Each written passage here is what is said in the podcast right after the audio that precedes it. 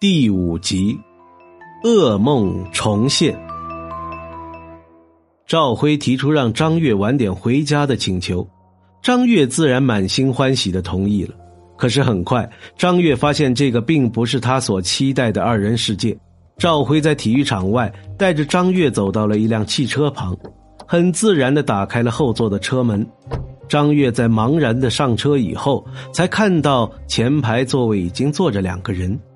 中译介绍，副驾的人来自武汉，开车的来自极北城市满洲里。他们却都不说话。孟岩看着韩冰说：“赵辉跟我说，那两个人是他的朋友，但我之前从没有见过他跟任何人交朋友，更别说是外地的了。”韩冰问：“你不觉得奇怪吗？”我有点紧张，但是想到赵辉就在我旁边，他会保护我，反倒有点喜欢那种紧张感。二十岁的张月非常害羞，甚至有些不知所措。车内光线昏暗，连赵辉的脸都淹没在黑夜里。汽车就这样一路开着，赵辉显得比平时话多。他自作主张的介绍起那两个朋友，讲到满洲里的时候，赵辉还提到了那里著名的呼伦湖。我终于有了些许开心的感觉，因为我曾在电视上见过呼伦湖。如果真的有人间仙境，一定就是那里。我对前排开车的人说，自己此生最想去的地方就是呼伦湖，但是它太远了，就像另一个世界一样远。那人依然没有说话。张月觉得尴尬和无聊，汽车还在开，赵辉的话似乎也说尽了。我问到底要去哪里，赵辉告诉我要请朋友吃饭，我没再追问，心里默念着上车前记下的车牌号。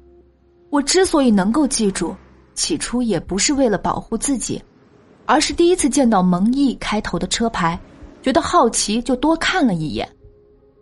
赵辉恐怕是说话太多，感到口渴，从车门边拿出两瓶水，打开一瓶，自己喝了一口，将另一瓶递给张月。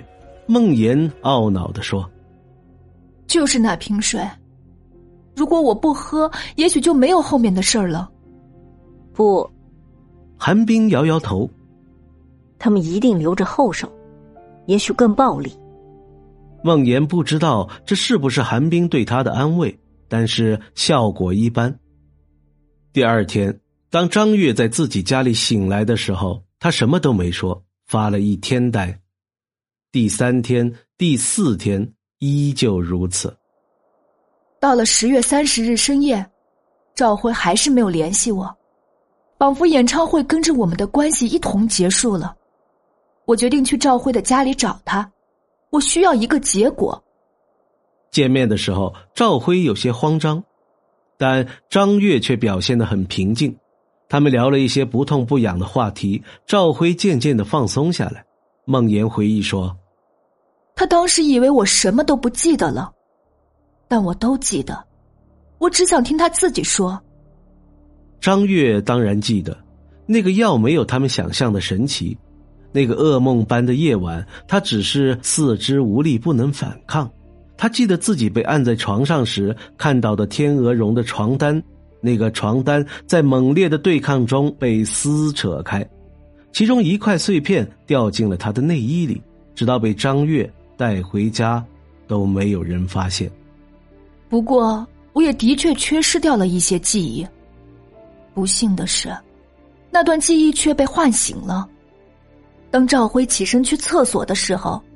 我从赵辉的电脑中看到自己那晚在酒店房间里的照片。照片中的张月是如此的弱小悲惨，他在狼群的视角中看到自己，脑海中在这个瞬间亮起了无数闪光灯。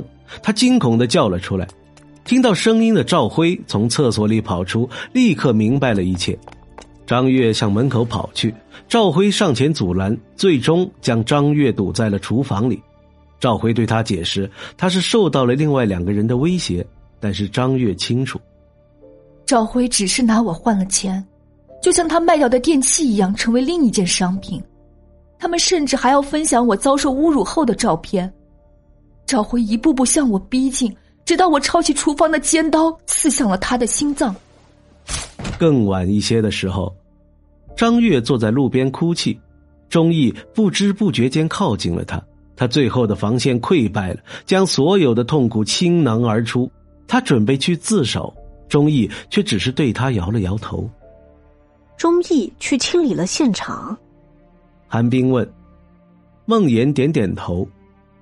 他在出来的时候被一个出租车司机看见了，但他并不在乎，因为从那个时候开始，他就决定为我承担一切。一起谋杀案就这样发生并结束了。化生李旭的钟义成了老齐追逐十几年的嫌疑人，而张月则远走他乡，直到他遇到了刘长林。那时候的张悦已经变成了梦魇。成为一名知名的美食旅游节目主持人，在网络上颇有名气。一天，他在自己的主页下面看到一则留言，留言本身非常简单，但是那个留言者的头像却击中了他最脆弱的一根神经。